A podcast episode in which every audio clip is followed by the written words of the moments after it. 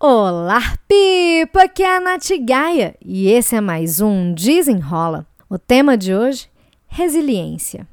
E quem me deu essa sugestão foi a Bianca, uma amigona minha que inclusive morro de saudades. E Bibs, obrigada pela sua contribuição e eu agradeço também a todo mundo que disponibilizou um tempinho para me ajudar lá nos stories porque nessa semana eu postei lá nos stories do Instagram um pedido de ajuda, ajuda para temas do Desenrola.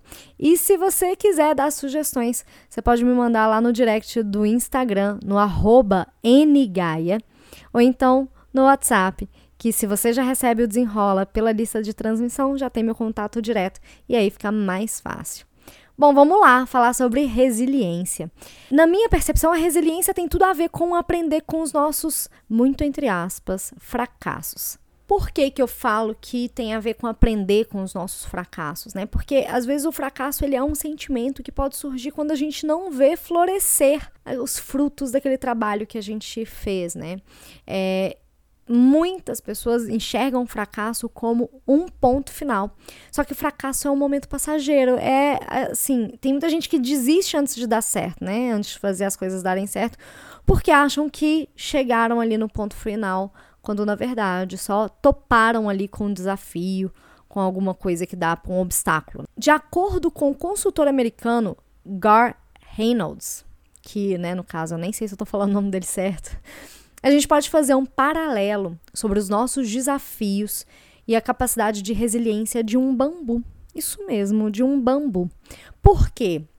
Depois que a semente do bambu ela é plantada, não dá para ver nada durante cinco anos.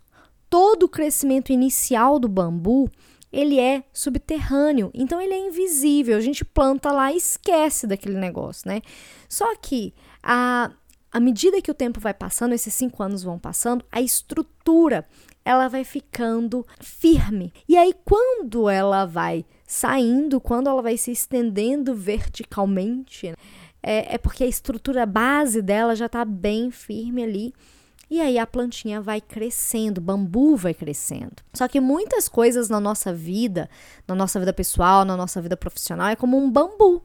A gente trabalha, a gente investe nosso tempo, a gente se esforça, mas nem sempre a gente consegue ver o resultado dos nossos esforços assim, ó, do dia para noite. Às vezes a gente tem que esperar bastante, né? Alguns meses, algumas semanas, às vezes até alguns anos para a gente começar a colher os frutos daquele trabalho. Só que se a gente tem paciência, se a gente tem resiliência para continuar trabalhando, persistindo, regando, alimentando aquele trabalho, lá no quinto ano, né, igual bambu, lá para frente a gente vai conseguir enxergar o crescimento e as mudanças. Só que é essa paciência que difere, que diferencia uma pessoa que segue adiante e consegue colher os frutos daquela pessoa que desiste dos próprios sonhos, porque não consegue enxergar o que, que aguarda no futuro. Só que quando a gente fala assim na teoria, né, é muito, nossa, é realmente o negócio é não desistir. Mas às vezes a gente, a gente desiste no primeiro obstáculo, na primeira topada ali, sabe? E aí eu trago uma frase do Thomas Edison, que a nossa maior fraqueza está em desistir. O caminho mais certo de vencer é tentar mais uma vez. E olha, tem outra frase que eu também gosto bastante, que eu repito ela para mim. Eu repito ela para mim. Há mais pessoas que desistem do que pessoas que fracassam. Então, quando a gente faz esse paralelo da resiliência, né, do se manter resistente, mesmo ali, ainda lembrando do bambu, quando bate o vento que ele enverga todo, mas não quebra, a gente às vezes tem que ser como um bambu. A gente tem que plantar nossa sementinha, ter paciência. Porque com o tempo, se a gente continuar fazendo o nosso trabalho, a gente vai colher os frutos. E como desafio, eu quero te provocar a pensar ou relembrar de algum projeto, alguma ideia que você desistiu, que você deixou de lado porque topou num obstáculo ou porque não teve paciência suficiente. Eu quero que você pegue esse projeto, pegue essa ideia, dê um carinho, né? Quem sabe você não tente mais uma vez.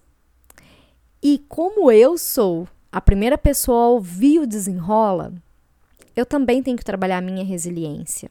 E eu vou te contar aqui qual projeto que eu deixei um pouquinho de lado, mas que hoje eu vou dar aquele carinho especial, que é o Desenrola Express, meu curso online com mais de 50 aulas e 8 módulos para você desenrolar a sua vida. E eu vou deixar ele aqui com um link para você conhecer também. Essa é uma, é uma forma de eu também me desafiar, eu também trabalhar minha resiliência, para que eu colha esses frutos. Quem sabe em menos de 5 anos, né não? Espero que você tenha gostado desse tema e até o próximo. Desenrola!